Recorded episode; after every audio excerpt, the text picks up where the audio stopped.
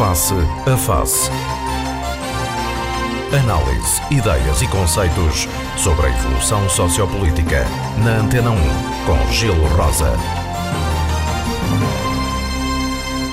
Muito bom dia, sejam bem-vindos ao Face a Face, programa quinzenal aqui na Antena 1 Madeira. Hoje, excepcionalmente, com a França Gomes, um comentador Uh, convidado especial deste programa, médico que recentemente também esteve no centro uh, das atenções uh, por uma operação inédita que fiz aqui no Funchal, que vamos também falar disso mais à frente, e também a presença de Luís Felipe Malheiro. Hoje, excepcionalmente, não podemos contar com as presenças de David Caldeira e de João Machado, habituais comentadores deste painel.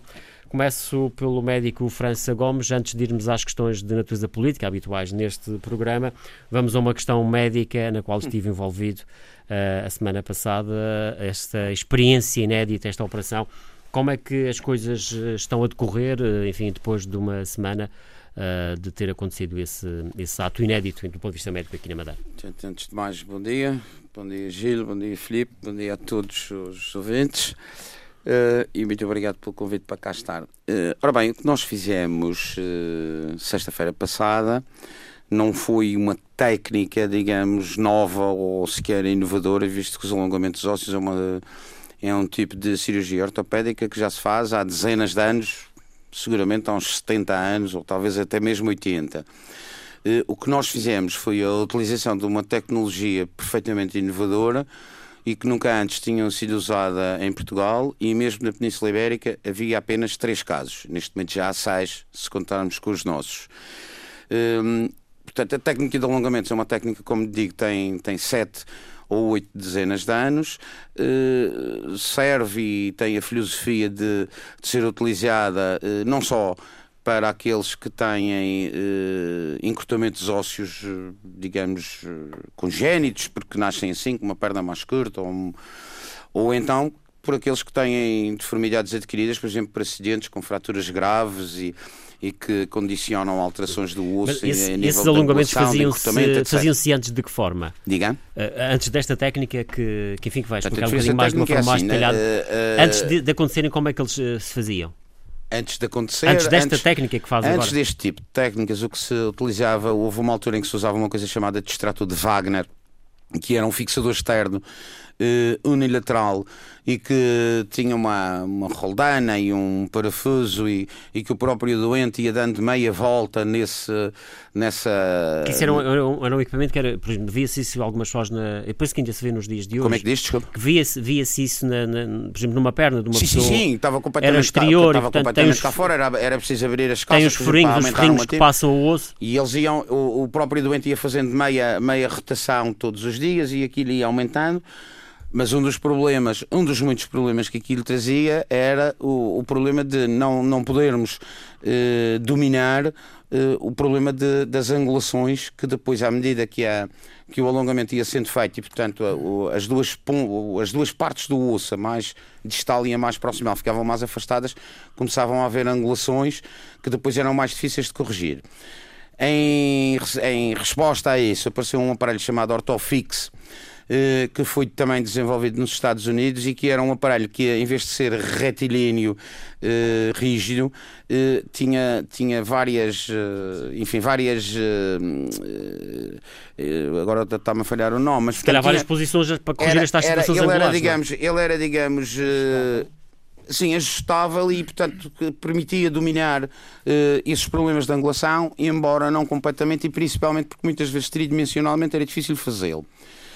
Depois, mais tarde, apareceu o aparelho de Ilizarov, que já era um aparelho circular, portanto não era reto externo, mas um aparelho circular, eh, exatamente a, na tentativa de resolver o problema das angulações, das angulações axiais, portanto, eh, quer para fora, quer para dentro, quer para a frente, quer para trás, em relação à zona que nós cortávamos para depois fazer o crescimento. E esse aparelho era efetivamente aquele que que era o mais atualizado e que até inclusivamente temos aqui na Madeira um colega nosso que chegou a ir à Sibéria a aprender a fazer isso e aplicou aqui na Madeira muitas vezes Uh, e inclusivamente eu tive o prazer de ajudá-lo já há uns 20 anos ou 20 e poucos quando ele foi lá fazer isso. E entretanto, nos Estados Unidos continuaram a desenvolver outro tipo de técnicas, apareceram umas chamadas cavilhas que são aí SKD, que era uma cavilha já, já com uma filosofia semelhante a esta que usámos agora esta semana, em que se metia, portanto, a cavilha dentro do osso e depois o alongamento era feito por um dispositivo externo. Uh, neste momento, esta cavilha foi aprovada nos Estados Unidos no, em 2011, é aliás a única uh, deste género que está aprovada pelo FDA que é o Food and Drugs Administration, que é, portanto, quem, digamos, dá a validade de, dos materiais ou dos medicamentos uh, de que se estiver a falar, e neste momento está-se a falar das cavilhas Precis. E o que é que acontece? Isto é uma cavilha uh, que se mete, portanto, dentro do osso, é fixada. É fixada... uma espécie de um ferro, não é? Que se mete... Exatamente, um ferro, digamos assim, que é fixado eh, próximo do joelho e fixado cá em cima, próximo da anca. Portanto, isto uh, em termos de rádio, uh, como não tenho imagem claro, para transmitir, claro. estou a tentar dar a melhor imagem. A cavilha é, digamos, oca e tem uma outra cavilha lá dentro. E lá dentro existe um sistema com um magneto muito potente e uma, enfim, uma elipse tipo um sem fim, o que vulgarmente chamamos Exatamente, um sem fim. Sim. E aqui, portanto, nós fazemos o corte do osso, a cavilha fica lá, está tudo bem. Os miúdos que nós operamos estão neste momento, mexem as suas pernas normalmente, não, não, podem fazer carga, isto é, não podem pôr o pé no chão a fazer força, portanto, mas andam com as canadianas, com o pé bom. Mas não eh, podem, portanto, definitivamente ou não podem não, agora? Não, podem agora ah, nesta agora. fase. E a partir da próxima segunda-feira, quando faz uma semana, nós vamos utilizar um magneto externo, que é um aparelho elétrico que tem um visor e em que nós ligamos aquilo à eletricidade, vamos pôr na coxa de cada um deles durante 7 minutos, aquilo faz uma certa, um certo barulho, uma zoneda assim, um vu, vu, vu. Estamos ali aqueles 7 minutos e ao fim desses 7 minutos temos o osso alongado 1 um milímetro. E fazemos isto todos os dias. E, portanto, ao fim de 10 dias temos 1 um centímetro, ao fim de 15 dias temos 1 um centímetro e meio, e assim sucessivamente, pelo menos até 5, até 5 centímetros se consegue fazer este tipo de, este tipo de alongamento. Portanto, aí não há qualquer. Eh, portanto, exteriormente, não, praticamente não se vê. Exteriormente não há rigorosamente nada, a não serem permite duas. uma maior. Enfim, não há rigorosamente nada, a não serem duas pequenas incisões de cerca de um centímetro e meio e mais outras duas mais próximo do joelho, de, de cerca de meio centímetro, que foram dos, dos, parafusos para fixar distalmente a cavilha. A vantagem em relação aos, eh, aos eh, fixadores anteriores principalmente aos retos, mas também ao do Elizarov, é o problema de que, por um lado, temos a garantia de que não há desvios axiais, portanto não há angulações, nem para a frente, nem para trás, nem para os lados. Sim, o osso cresce normalmente direto. Uma das coisas, e a outra é que, como não temos nenhum fio a atravessar diretamente a pele, portanto, fio eh, que enfim, em termos mais populares será um arame rígido, forte e desinfetado claro. que nós, nós utilizamos, mas que se chamam fios de Kirchner ou ou fios de Steinman, são os dois tipos de fios que utilizamos neste tipo de cirurgias. Portanto, eh, esses fios, muitas vezes à volta deles, começa-se a criar uma espécie de um buraquinho, começa a haver uma reação inflamatória, que às vezes infeta e que às vezes dá complicações grandes, incluindo, em últimas instâncias, ter que desmontar o aparelho e voltar tudo ao princípio e, portanto, digamos, estragar tudo o que está feito. Nesse aspecto, percentualmente, temos aqui menos, menos problemas. O único problema que temos até agora, conhecido segundo o Dr. Palay, que é a sumidade mundial em, em, termos de alongamentos, e que foi o homem que aplicou pela primeira vez este tipo de, de, de de, de, cavilhas eh, é efetivamente se o, se o próprio aparelho em si falha ou rebenta, uma vez que é uma coisa mecânica e pode naturalmente acontecer. E aí teremos naturalmente, como nos outros também, de fazer a substituição, mas que é sempre uma substituição menos agressiva uh, e que nos permite a continuidade imediata do tratamento. Diga uma coisa, este ferro fica depois no, no osso? É, em princípio portanto, para tirar ao fim do ano. Ao fim do ano, portanto... Uh, fica... o, que eles dizem, o que eles dizem em termos de experiência deles é que se deve tirar ao fim do ano. Hum. E diga uma coisa, isto naturalmente tem, tem, tem essas vantagens todas que referiu, mas deve haver também algumas desvantagens, não é? Portanto, nem tudo são são rosas, digamos assim. Dizer, Nem que seja o custo, não sei. É, é assim, depende, da, depende da interpretação de cada um e depois, da, e depois um bocado também da, da do próprio doente. É assim, nós temos um caso de nanismo que foi operado, operámos os dois fémures, naturalmente que é um rapaz que durante 30 dias, 30, 40 dias vai ter que andar de cadeira de rodas porque como não pode fazer força completa nas duas pernas, eh, fica Sim, um pedaço diminuído. Em compensação, a rapariga que fez o alongamento já está a andar de canadianas neste momento nos corredores do hospital à espera do aparelho para segunda-feira. Portanto, aí é sempre um inconveniente. Mas os antigos fixadores externos também tinham sempre o problema. Aliás, o Ilizarov, nesse aspecto, apesar de ser o melhor dos fixadores externos, no meu entender, tinha sempre o problema que era o tamanho e o facto de ser circular, depois a pessoa a andar tinha que andar, digamos, com as pernas mais abertas, porque senão depois a perna a ser tratada batia na perna, na perna boa, os fios batiam lá, fazia arranhões, fazia feridinhas, fazia coisas, e portanto também era uma claro. dificuldade. Nesse aspecto a pessoa está a andar aqui. Mas isto em termos de custo, é este, este tipo de intervenção é muito caro? em termos de custos, isto é como em tudo na saúde e como em tudo o que é inovador. Naturalmente que não é barato, naturalmente que estas coisas têm que ser ponderadas em termos de utilização. Uh, mas uh, é como, por exemplo, os medicamentos oncológicos que são caríssimos, todos nós sabemos que claro. são caríssimos, os laboratórios ainda Estamos a falar de uma intervenção destas isto... e, no entanto, têm que ser usados. Claro, é? Uma intervenção destas, quanto é que poderá custar? Uh, equipamento, enfim, isso tudo? Nem faço a mínima ideia, sinceramente, porque, por exemplo, esta, esta inicial agora foi uma verdadeira multinacional, porque fui eu que sou da Madeira, foi um um colega meu do continente, foi um austríaco, foi um espanhol, foi um alemão, portanto isto foi uma, uma, e uma verdadeira aqui, os multinacional. De saúde, agora, o, agora tem condições... o aparelho em si, naturalmente, que é, é dispendioso, não, não se pode dizer que não. Hum. Mas pode ser eventualmente usado várias vezes ou só uma vez? Não, o problema é exatamente esse. E é isso, é isso que depois, depois de em termos comerciais, em termos comerciais, as empresas têm que pensar nisso depois também se quiserem estar a vender, mas isso é uma coisa que nos ultrapassa. Claro. A, nós, a nós o que nos interessa é termos feito uma coisa inovadora e a... Fizeram agora estas duas, digamos, uh, França. Fizemos três, Gomes. fizemos três. três Portanto, fizemos dois no miúdo. É. Com nanismo, Estas três, fizemos uma outra. e há possibilidades de fazerem mais? Veja, é assim, próximo? Aqui na Madeira, como mais restritos que somos em termos de alongamentos por alterações eh, inatas, digamos assim, do, do osso, eh, não há assim muito. Tenho mais dois ou três casos em termos de ortopedia infantil. Em termos de adultos, por perdas de substância, consequência de faturas, mas essa parte já não é a minha área. Será outro colega claro. ou outros colegas da, da, do, do meu serviço, naturalmente, a fazerem, a fazerem esse tipo de alongamentos e, eventualmente, com este tipo de cavilhos. Portanto, não há assim muitos. Agora, o que eu sei é que, a nível nacional, isto foi extremamente importante. Aliás, o secretário da Saúde, eu tenho que dizer isto, acho que devo dizer, o secretário da Saúde felicitou-me pessoalmente por esta cirurgia, porque recebeu um e-mail do Presidente do Conselho de Administração do Hospital de Santa Maria, felicitando-o a ele pela inovação que o Serviço Regional de Saúde tinha apresentado. E eu quero aqui salientar que esta inovação foi efetivamente uma inovação do Serviço de Ortopedia do César Am, do qual eu sou apenas um, apenas e só, um dos elementos do serviço. Isto veio mostrar que o Serviço de Ortopedia eh, da Madeira, como aliás eu sempre disse, e na, e na, tradição do seu fundador, Dr. Jaime Jardim Fernandes, infelizmente já não entre nós, continua a ser um dos serviços de ortopedia que a nível nacional aplica tecnologias de ponta. Não foi esta a primeira vez que nós demos o exemplo a nível nacional, nós já fizemos as próteses uh, orientadas por, uh, te, por, te, por telecomputador, que é, foi uma inovação que foi feita a nível nacional. Nós introduzimos, por acaso fui eu, mas podia ter sido outro, introduzimos as ecografias uh, da, para despista de ilustração congênita aqui há uns 22 anos aqui na Madeira.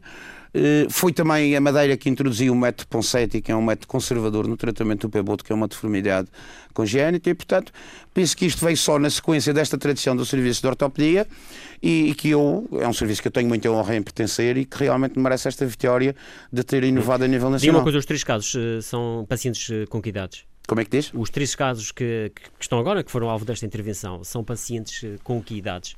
Uh, o rapaz tem 13 anos, a rapariga tem 9. Portanto, são da área da ortopedia infantil. Claro. Bom, vamos avançar no programa, Filipe, sim, sim. a menos eh, que também queiras eh, enfim, comentar esta questão. Não, uh, eu, bom dia ao nosso. Que é uma questão mais técnica. Bom dia ao Tigil, bom dia aqui ao, ao, meu amigo Manuel, a quem felicito por aquilo que é, na minha entender, uma pedrada no charco. E o que é curioso é que Normalmente nós temos a tendência aqui, nas cartas do leitor, nas declarações sindicais, até na, atenção mediática que é, que é, dada, de valorizar as questões mais negativas ou supostamente mais negativas. Este, este, este sucesso, esta intervenção, esta, esta cirurgia, que eu admito que seja bastante complexo, eu não, eu não, quer dizer, não percebo nada, rigorosamente nada, mas admito para aquilo que, que eu vejo atentamente que é bastante complexo. É assim, Merece... Desculpa, Filipe, desculpa, é assim, ela tecnicamente não tem muito complexo, de, digamos. O material em si, e que essa é que foi a inovação, claro. é, deixa-me só te salientar okay. isto e para os, okay. para os nossos ouvintes poderem perceber. Nós não inovámos nada em termos de técnica de alongamentos, como digo, há 70 ou 80 anos. Apenas aplicaram aquele, aquele Exatamente. aqui. Agora, nós, tal e qual como o Dr. José António nos trouxe uma inovação aqui há uns anos com o aparelho Elizarov, eh, o serviço de ortopedia trouxe agora uma inovação ainda acima dessa. E outras haverão, com certeza. E isso é que é o orgulho do serviço de ortopedia, por isso que o serviço de ortopedia.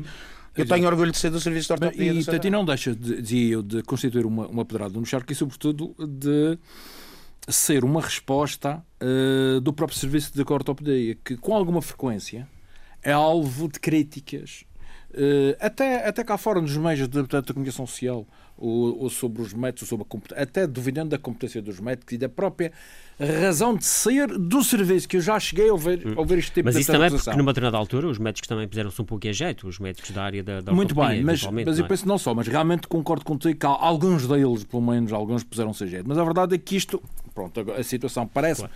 a caminho da, portanto, da, da, absoluta normalidade, se é que já não está absolutamente normalizada.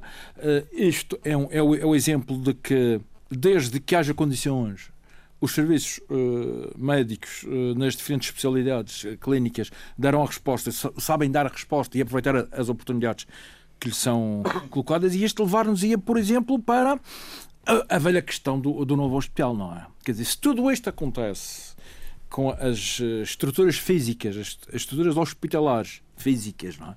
que hoje temos, algumas delas já degradadas, com, com décadas de, de, de serviço, possivelmente com uma nova estrutura hospitalar, eh, tudo isto que foi, que foi descrito aqui pelo Manuel França, poderá ser hipervalorizado e, sub, e inclusivamente alargado porventura a outras especialidades, desde que haja condições até, até poderemos ter também inovações no, noutras áreas.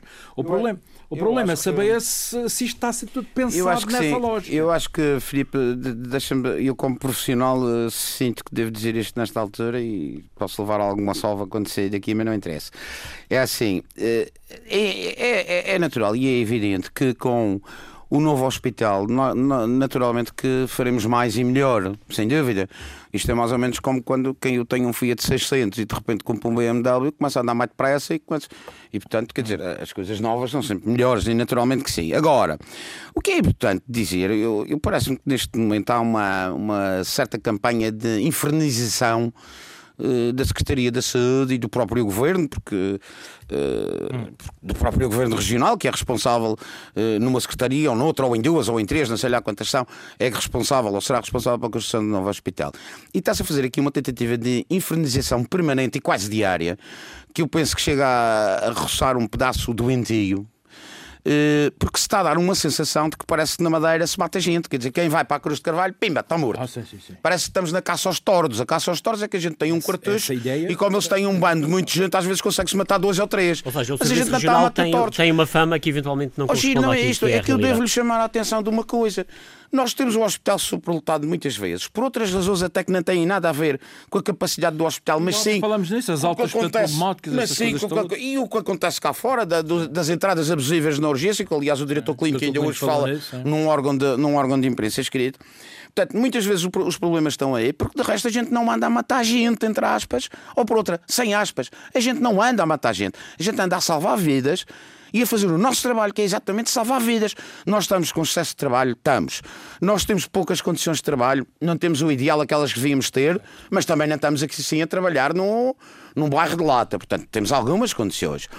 Uh, Todos nós uh, tentamos ser uns bons profissionais, eu penso que sim, qualquer uma das classes, desde a classe dos auxiliares técnicos, que é preciso estar lá para limpar, para ajudar, para empurrar, para fazer e para acontecer, desde a classe da enfermagem, desde a classe dos médicos. Claro, depois você vem-me dizer que houve um que falou alto, houve outro que deu um gorito, houve um que estava com cara de sono, pronto. Não vamos começar a generalizar, não é? Nós temos uma equipa de futebol, às vezes, com 12 jogadores, o guarda-redes mete um frango. Sim. O avançado falha o penalti, mas os defesas estavam a jogar especialmente bem e os médios especialmente bem. E disso ninguém fala. Portanto, não vamos generalizar, não é? E o que eu acho, efetivamente, é que a saúde talvez não esteja tão bem como devia estar, mas realmente não está tão má como a pintam. Mas diga-me claro uma coisa, já agora estamos aqui a falar. pormenores, deixa-me só giro, desculpe lá, e eu às vezes quando começo a claro. falar é uma chatez. Mas ainda há dias um órgão de, de imprensa, aliás, logo a seguir a termos falado nesta inovação nacional, vinha com a história de que o bloco operatório teve fechado ah, no sim. dia tal e no dia tal. Ora, o dia tal sim. e o dia tal foram sábado e domingo que não há cirurgias programadas. Ponto 1. Um.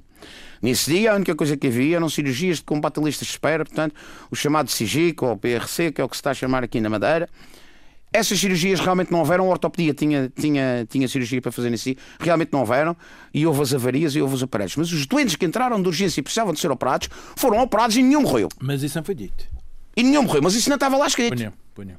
Isso não estava lá escrito. Mas agora que estamos a falar do sistema regional não tem nada, não que tem temos nada aqui um agente do, do programadas que se setor. fazem de segunda a sexta. E pergunto se, se, se nesta altura eh, há uma certa recuperação dentro do Serviço Regional de Saúde daquela imagem que já teve e da funcionalidade que já teve e que, entretanto, ao que parece, perdeu de facto nos últimos tempos. Se nesta altura Repare. já se assiste a um certo Repara, eu não tenho a mínima dúvida que todos os profissionais, assim bem como a parte do poder político, que está a tentar que efetivamente, é, efetivamente a imagem do Serviço Regional A de imagem que corresponde atualmente à Exato. realidade, não Que é? a imagem efetivamente seja sobrelevada e que as coisas comecem a melhorar. O que eu digo é que há por fora uma verdadeira infernização com origem mais ou menos identificada, calmaria, com origem mais ou menos identificada. Eu penso que eh, nem sequer diria que é um cego, que os cegos, até os cegos percebem onde é que está a origem disto. Eh, mas que realmente continua a existir, mas pronto, é uma forma de. de- de- Mediaticamente, essa infernização sobrepõe-se aos esforços acaba por, para, por para a normalização. Porque, olha, o Dr. Albert João tinha muitos defeitos, tinha, mas também tinha muitas coisas boas. E o Dr. Albert João, uma das coisas excelentes que eu achei que o homem teve, foi uma célebre frase que ele teve aqui há uns anos atrás, exatamente por coisas deste género, em que ele disse só isto: O madeirense é o pior inimigo do madeirense. E nunca mais me esqueci desta frase. E eu acrescento mais: o madeirense e aqueles que se fazem madeirenses são os piores inimigos dos madeirenses. E vamos Ah. falar de, de madeirenses, continuar a falar de madeirenses, mas neste caso também de açorianos. Uh, Filipe Malheiro, temos aí, eh, neste- ao longo destes dias, uma cimeira entre Madeira Hum. e Açores, cimeira em Solar, chamemos-lhe assim, com uh, Miguel Albuquerque e alguns secretários regionais a se deslocar até os Açores para vários encontros com o Governo Regional dos Açores, várias questões em cima da mesa. Uh, que conclusões e que, de que forma é que olhas para, para este encontro Olha, entre as duas regiões autónomas? Eu antes disso eu, diz- eu queria só dizer que gostei desta última frase do, do Manuel. Eh, olha, estas cimeras, eh, as chamadas cimeras insulares Madeira Açores, começaram em 1977 e eu por acaso acompanhei a primeira. Com Mota Amaral e Alberto João Jardim. Não, Ornelas Camacho. exatamente. Alberto João Jardim te- esteve presente, mas era o líder parlamentar. E, e foi esta primeira, o Mota Amaral já, já era o presidente do, do governo, a primeira foi, digamos, para lançar as redes de contactos bilaterais que assentavam em que todos os anos as duas regiões reuniam-se eh, alternadamente em, ca- em cada uma das, das regiões autónomas para tentar articular eh, junto do Poder Central uma estratégia de intervenção, de reivindicação, etc, etc. E aquilo funcionou mais ou menos. Também estávamos nos primórdios Claro, do, era do, do percurso autonómico. haver, É. eh, Mas e é a coisa Era funciona- preciso ir caminhando, não é? Portanto, Exatamente. E, e partindo de pedra, como, Claro, como, como diz o povo. E, e demora muito. Só que as coisas fo- foram andando e tal, com algum sucesso, alguns desaires, algumas vitórias, algumas derrotas, mas a verdade é que a partir de certa altura, qual é esta altura? A partir de, da- da- de quando se verifica a mudança política nos Açores, ou seja, quando Mota Amaral abandona a presidência do, do governo e a liderança do PSD e perde as eleições para César. E a partir, aliás, o, portanto, o PSD entrou numa travessia do deserto que, que continua porque Claro, Lá to- nos Açores, lá nos Sim, sim, Açores, em termos do governo regional, sim. porque todas aquelas soluções de liderança têm, portanto, falhado aos olhos, que podem ser boas soluções internas para o partido. Cá está o tal problema que muitas vezes se fala, se fala e se discute. Pode ser uma boa solução para o partido, para um universo restrito das bases e dos militantes daquele partido, mas aos olhos da opinião pública não são boas soluções e isto, em parte, justifica os sucessivos fracassos que o PS Açores tem vindo a ter. Ora, com esta diferença partidária, nas duas regiões, digamos que foi surgindo uma certa clivagem, que era bom que não tivesse havido, mas houve uma certa clivagem que fez com que durante muitos anos as cimeras não, não se tivessem realizado. Porque, segundo eh, as partes, era impossível encontrar uma plataforma de entendimento comum que permitisse que Madeira e Açores chegassem a Lisboa Depois com uma estratégia. quase que numa certa disputa entre as duas regiões, cada uma queria Pois foi, depois- puxar para si determinadas Claro, áreas, determinadas, determinadas reclamar determinadas vitórias, por exemplo. questão da- da- dos fundos comunitários, quando, Claro. a, quando a, a Madeira saiu do, das, das, regiões Objetivo 1 que não foi compensado, depois lembras-te da polémica à volta da, da lei de transferências regionais que cortou uma Claro, série de transferências para a região autónoma, depois as questões estatórias em que os Açores estava mais à frente que, que, portanto, a região em que, que supostamente a Assembleia da República tinha um acolhimento diferente para as propostas dos Açores, o que justifica que eles tenham um estatuto mais ou menos atualizado e não tinha esse mesmo acolhimento para as propostas da Madeira, o, o que explica que nós tínhamos um estatuto perfeitamente desatualizado. Portanto, tudo isto, toda a conjugação destes fez com que as Cimeras tivessem caído para o esquecimento. Miguel Buquerque e Vasco Cordeiro, portanto, eh, politicamente um do PC, um do, do PS, rigorosamente aquilo que aconteceu quando as chimeras começaram a, a, não se realizar, entenderam que era tempo, até por razões várias, e por ameaças que, que se colocam hoje, ameaças, quer dizer, no bom sentido, não estou a falar ameaças eh, mais radicais, ameaças que se colocam em termos legislativos às regiões autónomas ou em termos de uma certa falta de indefinição de coisas que devem ser clarificadas e perfeitamente definidas. A verdade é que eles entenderam que, seria bom e até recomendável retomar esta, esta, estas reuniões, que eu acho bem, Agora, eh, realmente o que eu espero é que delas saia alguma coisa de útil interessante. Por exemplo, uma articulação mais perceptível entre que, que, já houve uns sinais recentes entre os deputados eleitos pela Madeira e os deputados eleitos pelos Açores na Assembleia da República. Não para que eles se transformem uma espécie de quinta dentro de um outro quintal, mas para que, e muito menos para que sejam uma força de bloqueio, seja lá do que for, mas que, para que haja um entendimento, uma estratégia concertada, sempre que estiver em discussão eh, matérias de interesse para as regiões autónomas.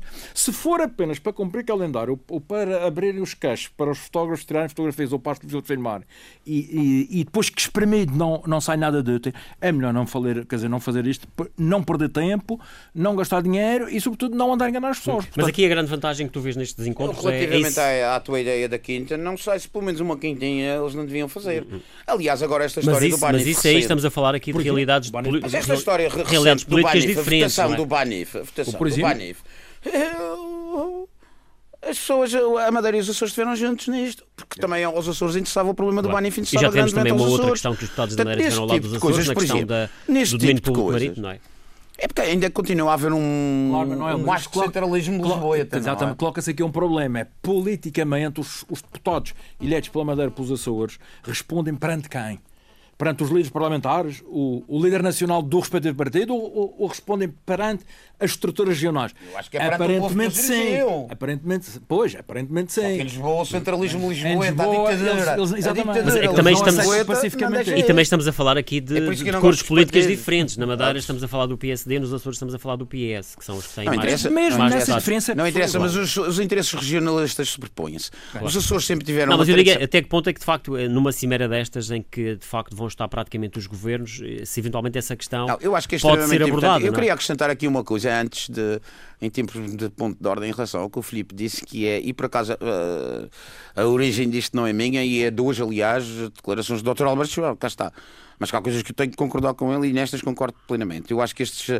Eu também defendo a teoria que ele defende de que, efetivamente, estas eh, reuniões têm interesse para a formação de uma frente autonómica que, efetivamente, defenda as autonomias das regiões, independentemente do Bloco de Esquerda, do PC, do PS, do PSD, seja Sim, lá quem for, que tiver no governo das ilhas, é. mas uma força autonómica que, efetivamente, possa lutar contra um centralismo que existe, que se sabe que existe no, no continente. E, e, e, você sabe, por exemplo, aqui na Madeira já tivemos uma grande autonomia. Eu ainda me lembro em setembro, quando fui a Canárias, um maço de Marlboro custa menos, menos um euro e meio do que em Espanha. E aqui, aqui na Madeira estamos a pagamos o mesmo preço do continente, exatamente porque eles têm um, impostos próprios e tudo isso. Claro que eles vivem no turismo e dão condições ao, ao turismo, não é? Nós aqui temos que fazer o que os outros fazem, mas também porque numa determinada altura se perdeu a autonomia. Mas também acho que quando acabaram estas, estas semanas, talvez o Dr. Albert João talvez tenha alguma razão, independentemente da verborreia dele para os Açores, que também não foi muito, não foi assim propriamente muito simples, mas penso que também nessa altura o facto de o governo dos Açores CPS e o governo central CPS e o governo central ser Sócrates, eh, com todos os problemas relativamente às dívidas da Madeira e finanças da Madeira, penso que talvez o doutor. O... Mas as cimeras acabaram antes disso. O, o tempo não, diria, não, sim, mas mais ou menos nessa altura. Mas ainda chegou a haver uma cimeira Não foi mais ou menos uma ordem, mas foi uma sugestão de dizer: homem, acaba com essas reuniões agora para a gente apertar com a madeira e tal. Talvez. Isto é capaz de ter havido. Mas eu acho que os interesses de, autonómicos e os interesses ilhotas, os interesses ilhéus, aliás, ou ilhotas, digo bem também, não, não, não tenho qualquer tipo de complexo nisso, eh, se sobrepõem ao, ao ao, ao, interesse nacional. E nesse aspecto os Açores são melhores do que nós, sempre foram. Aliás, até mesmo a, a, a tradição, digamos, separatista, se é que existiu em algum dos arquipélagos, foi no dos Açores.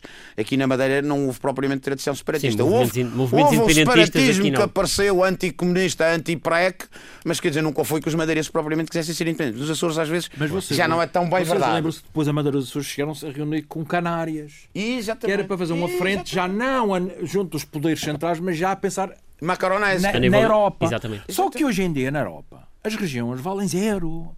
Esta, estas, esta crise dos últimos anos, tal como em Portugal o Manuel dizia bem, o centralismo reforçou-se com a, a Europa que a austeridade foi a Europa fez um A Europa, pura e simplesmente, e problemas que são, borrifou-se para as regiões para as Mas regiões é deixar... e, para, e, para, os próprios partidos mais os partidos, os países mais periféricos. Exatamente. E, portanto, dizer, nós, temos, nós temos aqui um problema em que as pequenas regiões têm que reagir. Aliás, veja-se agora o que é que o Tribunal de Contas Europeu veio dizer, não é? Em relação à forma exemplo, como foram aplicados os, os, programas de resgate nos diferentes países, não é? Uh, do ponto de vista de, um, económico, por exemplo, estas duas regiões autónomas, uh, Filipe Malhar, achas que terão a ganhar, enfim, repara, uh, poderá haver aqui algum relacionamento económico relevante que possa ser aprofundado nesta, uh, nestas reuniões? Eu acho que havia, havia, aqui uma, uma questão, que aliás eu inclusive já, já escrevi isso várias vezes, que é o problema da SATA. A região autónoma Madeira tem dificuldades de transportes aéreos. Eu não sei se isso é possível, até posso estar a dizer a maior das asneiradas, não sei se é, não, não, não tenho dados nisso. A região, até que ponto é que a Madeira e os Açores poderiam, por exemplo, rentabilizar mais a SATA e, em vez da SATA, enquanto companheira dos Açores, porque ela pertence a 100% ao Governo Regional dos Açores, tentar ver até que, até que até que ponto seria possível o envolvimento da região autónoma no projeto SATA, na, na estrutura empresarial SATA, beneficiando também a região autónoma da. A SATA já teve uma grande ligação teve à Madeira. Madeira Porto Santo. E eu, por exemplo, não, e mesmo, e mesmo do continente, aqueles voos da, tipo Star Alliance, Pô, lá, sim, sim, sim, mas houve uma altura que se chegou a admitir a possibilidade. Na SATA porque eles eram pontuais. Porque faziam o Já tinham logo dito, eram pontuais. Só isso era. Mas houve uma altura que se admitiu a possibilidade da região autónoma da Madeira entrar também no capital uh, da SATA. Sim, mas isso foi um fogosco. Foi na altura já de Carlos César. Salve. Economicamente, bem, Uh, há uma questão que eu penso que o secretário das Finanças não vai na, na, na comitiva, uh, o que significa que as questões de natureza financeira não vão ser abordadas. Portanto, eu presumo isso, não é? Se não vai o secretário das Finanças, significa.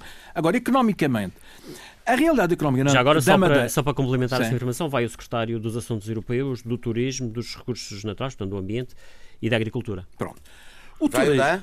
o da Agricultura. Ah, Portanto, repare, vai Miguel Albuquerque, Sérgio Marques, Eduardo Jesus, Susana Prada e Humberto Vasconcelos. Reparem uma coisa, economicamente, a realidade económica nas duas regiões é diferente. Nesses sectores, mesmo o agrícola e tudo isso, há, uma, há uma, há uma Sim, diferença de interesses entre, claro. entre ambas as pessoas. A única área em que pode, porventura, aproximar Uh, será o turismo, mas mesmo assim, neste momento, desde a liberalização do, do transporte aéreo para os Açores, os Açores passaram a ser um mercado concorrencial potencialmente superior àquilo que era relativamente a nós, Madeira. Portanto, eu não sei até que ponto se pode conciliar, por exemplo, programas turísticos envolvendo as duas regiões. Não sei sequer se o turista estará disposto a vir à Madeira e ir aos Açores, ou ir aos Açores e vir à Madeira. Quer dizer, complementar as, o, portanto, o chamado circuito insular. Não sei se isso é possível. Porventura, aí cá está a SATA aqui, é muito importante neste. Não sei até que ponto seria possível inovar agora. Uh, quer dizer, a percepção que eu tenho é que economicamente é difícil conciliar os interesses da Madeira e dos Açores uh, enquanto realidades económicas uh, concretas diferentes. e diferentes. Fazer, pode haver uma estratégia comum na, nas negociações é, quer dizer, junto do Poder Central, dizer o que, é que vamos negociar com o Poder Central e com Bruxelas. E com Bruxelas. O que é que vamos dizer, o que é que vamos negociar, em que termos, é que vamos pressionar, mas depois cada um tem os seus interesses. Portanto, nessa lógica, eu admito que para mim, o que, o que é mais importante é, é retomar este diálogo e, nós temos que ter esperança neste, neste diálogo. E acha que isso deve acontecer com alguma periodicidade? Não? Eu acho que deve voltar àquela ideia de pelo menos chimeras insulares, que depois, até na, nessa fase inicial, se foram uh, transformando em pequenas mini-cimeras que eram sectoriais, ou seja, os secretários das uhum. Finanças reuniam-se, claro. e inclusive alargando Canárias. Aqui, o enquadramento de Canárias nisto é que é um pouco complexo. Até porque há aqui áreas que, tanto a Madeira como os Açores, elas próprias, do ponto, até do ponto de vista económico, por exemplo, na casa do caso das pescas, por exemplo, há aqui áreas em que de facto há questões eh, que é preciso que haja entendimento ah, quase mas, mas entre as duas regiões, tu... em defesa dos Repara, pescadores, tanto de um lado como de outro. Aliás, repare, muitos pescadores madeirenses exercem a sua Exatamente. Açores. Yeah. Mas tu tiveste recentemente um exemplo, espera, mas não sei, tenho já passo a palavra, de uma certa eh, divergência entre as duas regiões, o distanciamento, melhor, assim, que foi sobre o, barco, a possibilidade do, do barco, o tal ferry, Claro. ser alargado à Madeira Sul e os Açores puseram-se logo, não, não, não, nó- nós não, não estamos interessados nisso, não queremos isso, mas eventualmente é necessário para eles também. eles também. Mas a verdade é que a, a com primeira reação, assim a quente, não, não, isso é um assunto que nós, E aí dificulta naturalmente a posição da região perante o não, Estado. mas, mas é, um, é um assunto que depois região, é discutido à claro. mesa, discutido à mesa até pode eventualmente interessar os dois. Eu, por exemplo, em relação à parte dos falaste agora, dos pescadores, os nossos irem lá, e eu estou-me agora aqui a lembrar, ainda foi, olha, exatamente com, com o colega austríaco que teve cá, no, portanto, no sábado, almocei no Cancel. Ah. E achei curioso que eu olhei para o arsenal dos barcos e era dois de, da Horta, um de Ponta Delgada, um não sei e aquilo são barcos açorianos que estavam ali. Não, mas são nossos. A realidade são nossos. Eles, eles, eles são registados lá. Claro, a São tripulação, registados lá, a tripulação é toda lá, mas É engraçado que nós aqui temos o nosso registro de navios. Quer dizer, ah, Mas são nessas coisas, por tivemos um exemplo. pequeno conflito, Eu acho, por exemplo, na assim, exploração entre a do Madeira mar, na exploração do mar, da- da- eu ia mais longe do, do que só a licenciamento. pesca. Toda a exploração do mar e do que daí advém, porque são os Açores e a Madeira que dão a Portugal o mar que tem, no, no fundo, senão é só, é só digamos, aquela, aquela faixa litoral, eh, digamos, da, da Ibérica e um bocadinho do Sul, o resto.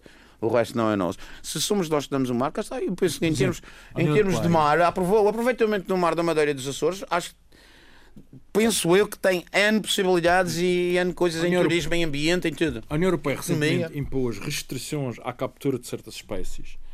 Fa- em vez de dar atenção à especificidade de regiões insulares com- com- como as nossas, que são pobres, continuam a ser pobres, não vale Claro, a pena. claro. Andámos Sim, sim, aqui não, a, não. a tentar esconder o sol com a peneira. Agora o sol com a peneira não Tratou vale. deste problema de- usando os mesmos critérios que, que utiliza para, para tratar das pescas no caso de peixes ricos. E até pelo tipo de pesca que se, que se faz depois, aqui, não é? Que é um bocadinho mais artesanal, não é? Nós, Madeira e Açores, eh, quer dizer, ficamos assim, portanto, sentados. Os Açores tiveram também um problema recente com as as cotas de, de leite. Do também. leite, exato. Que vieram. Já tinham tido há dois anos, ou Exato. deitaram leite na- nas ruas e. O Alvo ficou assim, quer dizer, incapaz de defender os interesses para dos Açores e os Açores andam agora a tentar Mas aí, a tu, tu, eh, tu dizes a União Europeia em relação, a, em relação às ilhas, eh, realmente cada vez mais, em relação às regiões, tens toda a razão, mas realmente tem também em relação aos países pequenos, Sim, eles, eles é que mandam e nós estamos desgraçados. Quer dizer, Vamos, e, eh, e nós agachámos-nos completamente Vamos e, avançar e no- pusemos-nos a jeito. Também e é hoje em dia é pusemos a jeito, completamente pusemos a jeito. Vamos avançar no programa e, falar de pós-presidenciais, reservar os últimos minutos deste programa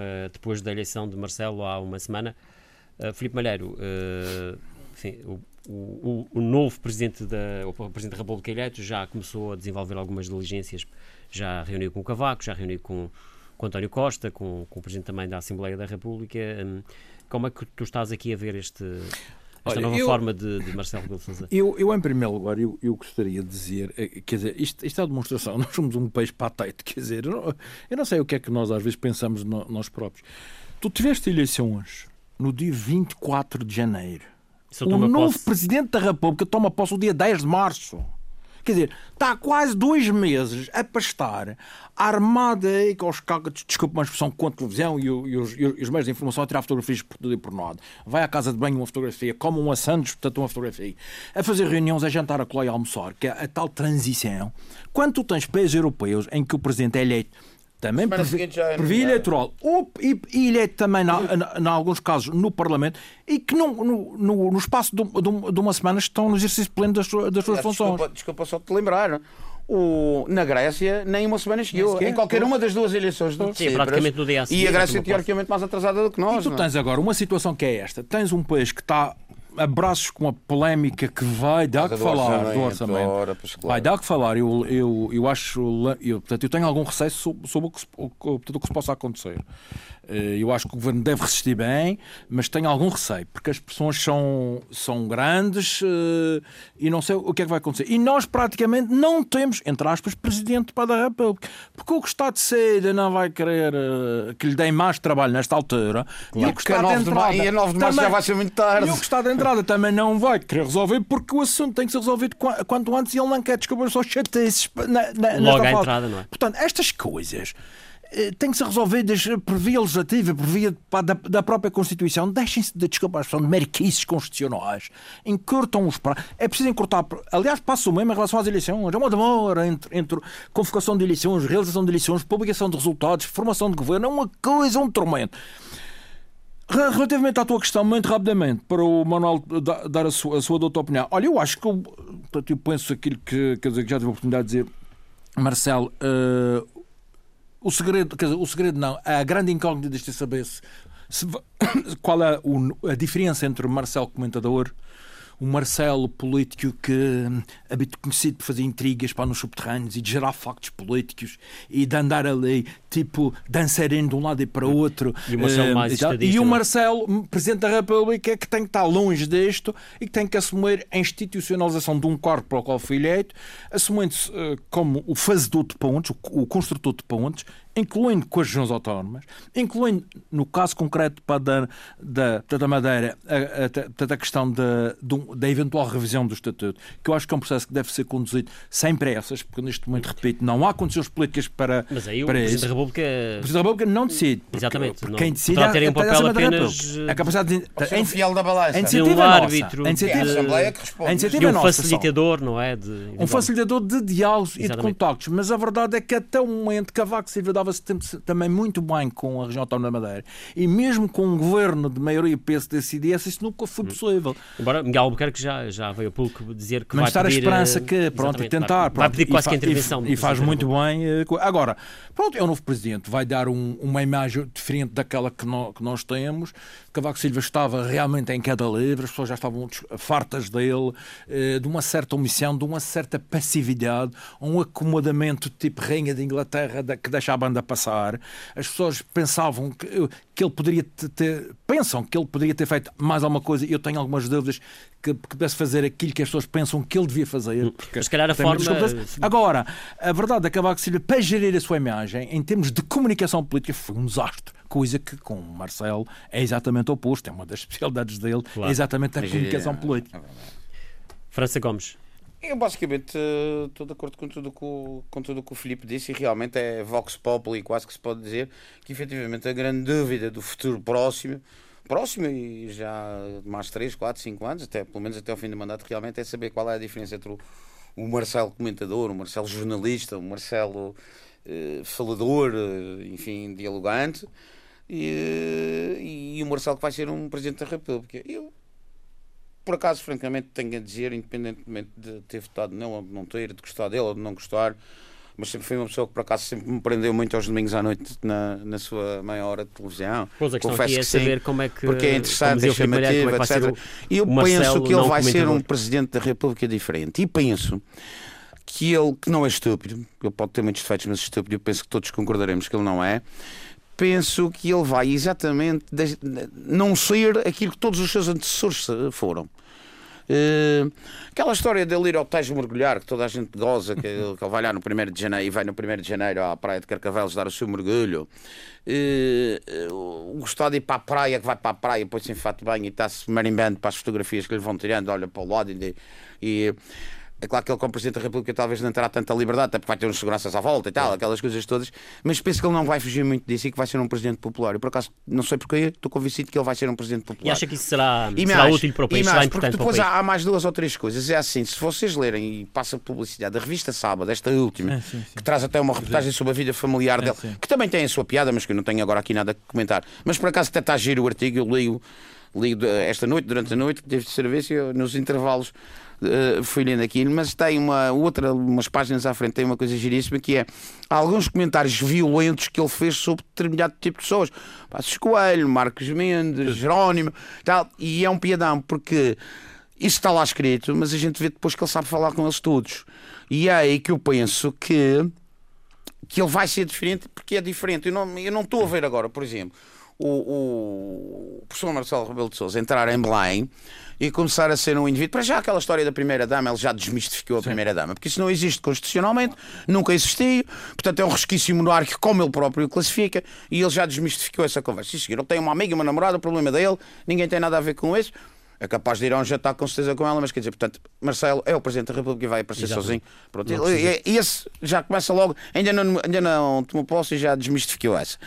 E penso que ele vai desmistificar umas, umas outras também nesse sentido. E acho que vai, com todos os partidos, conseguir um tipo de diálogo eh, frutuoso e benéfico. E, portanto, nesse aspecto, digo Vai- sinceramente, vai tem todo o benefício da dúvida e depois aproximar a presença da República das pessoas. das pessoas, exatamente. Eu penso que sim. O país, ele vai se aproximar do país real, ele conhece o país real e ele, é, ele nesse aspecto é desportista. Eu não o conheço irreteado, atenção, isto às vezes é sempre boa pessoa conhecer a pessoa Ah, irreteada. daqueles debates ele É a numa resposta, numa resposta mais violenta, às vezes a gente vê, não é? Agora, nunca ouvi, por exemplo, fazer assim uma resposta de cara mal disposta e tal, como vi outros, outros, outros E, portanto, fazer. ele ele chega a esta eleição, eh, enfim, com este, não, digamos assim, não muito preso à- aos partidos, o que também poderá ser uma, uma vantagem. Isso foi, a grande, isso foi a grande jogada dele. O que é uma Isso foi a questão grande que jogada coloca dele. problemas complicados aos, aos partidos. Aos partidos, exatamente. Ao- Aos partidos e à partidarite portuguesa. Exatamente. Mas eu acho que isso foi a grande jogada dele. Ele mal pôs cartazes, ou acho que nem sequer pôs, ou se houve Não poucos precisava, não cartazes. precisava. Sim. Não houve nada. Ele O jogou só com a sua própria imagem. durante muitos anos, não é? E ele jogou só com a sua própria imagem. E, portanto, tem essa vantagem sobre os outros. É que não caiu de paraquedas. Enquanto que todos os outros, se você olhar para todos os ex-presidentes da República, caíram todos de paraquedas. Talvez o Dr. Mário Soares, não. Porque, de resto, o general António Ramalho antes caiu de paraquedas, tinha sido o herói do 25 de novembro, tinha acabado com o comunismo, caiu de paraquedas, ninguém o conhecia. Até coitado do homem teve que fazer aulas de dicção que era para a gente perceber melhor o que é que ele dizia por trás dos óculos escuros que na altura ele usava. Portanto, isto é uma verdade É correto. acho que ninguém pode dizer nada. O doutor Jorge Sampaio, quando o PS estava a pensar quem era o candidato e quem não era o candidato, saiu um dia da Câmara de Lisboa e disse: Eu vou ser candidato a Presidente da República. E tramou o Partido Socialista. E foi candidato a Presidente da República com o apoio do Partido Socialista e chegou lá. O, o professor, o professor Cavaco e Silva vem, vem de Primeiro-Ministro a dominar o partido por conta do partido, telefonou para o partido e disse: Meninos, eu é que sou o candidato de vocês. Não tenho a mínima dúvida que foi mais ou menos assim. E- e- E este fui- não. segunda. Este fez a caminha desde. Este está a fazer a cama desde o ano 2000 e não sei quantos.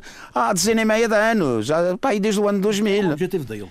E Pessoal, foi ambição devagarinho, devagarinho, devagarinho. Que isso é o que se Ele diz que Paulo próprio Portas diz. vai começar a fazer a partir Ele de agora, não é? aquela- deixando ele- a liderança ele do conta-me uma CDS. que eu acho que é um doce, que ele contou agora, uma semana antes de ser eleito, nem sequer, que o pai, quando foi pela primeira vez para o governo uh, salazarista, era secretário de Estado da Educação. E o pai levou-o pela mão a um jogo no Estado Nacional, não sei o quê. E o general Craveiro Lopes, que era o Presidente da República, olhou e disse: Então, o senhor quem é? Ah, sou o secretário de Estado da Educação. E o menino quem é? Ah, é o meu filho. E o general uh, Craveiro Lopes terá respondido: Então, o filho do secretário de Estado não é secretário de Estado, ponha-se na rua. Isto foi contado pelo Marcelo quatro dias antes de ser eleito. Opa, um homem que fala desta maneira tem uma postura um bocadinho diferente. Acho eu. Não, mas ajuda a perceber quero aqui, é que- ajuda a perceber aqui a que pessoa falaste, e ajuda a perceber. a ajuda a perceber a caminha a- dele. Ajuda a perceber a caminha dele. Agora, acho que é um homem que eh, pode ser atacável de, de vários pontos de vista, possivelmente. Agora, do ponto de vista eh, profissional, de ser um estudioso, de ser um homem inteligente. As pessoas, por exemplo, gozam muito da história dos livros dele, aquela história dos livros, que aquilo, aquilo é humanamente impossível. E eu, na minha profissão, era impossível ler Claro, aqueles livros todos. tantos. O Mas título, ele não lê aqueles primeira- livros. Não, ele não lê. Ainda há dias alguém ligado à área da psicologia comentava muito bem. Ele não lê. Ele consegue é ter um- uma capacidade de raciocínio, por um lê lado, e de resumo, por outro, em que lê a nota introdutória, lê a nota final, e depois ele consegue, talvez, ou, ou pelo índice, ou alguma coisa assim, ele consegue ir ver qual E é o sumo. alguma ideia ou outra qual é o sumo a ideia do livro. bem a matéria, é? Exatamente, ele vê qual é o sumo do livro e diz isto é assim, é isto e isto.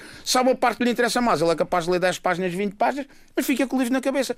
Mas isto chama-se isto um, Vai- um homem inteligente. E vai que é o que eu acho que ele é. biblioteca dele, que ele, que ele, que ele ofereceu a Ele Celurico ofereceu a Bastos. Que Bom, é um caros- inteligente que é o que eu acho que ele é. Estamos eh, no final do programa. Agradeço a vossa presença, em especial aqui ao. França Gomes, ao Filipe Maneiro. Voltaremos eh, de hoje a 15 dias eh, com mais um Face a Face e, naturalmente, nessa altura, já com os habituais comentadores do programa. Tenha a continuação de um ótimo fim de semana.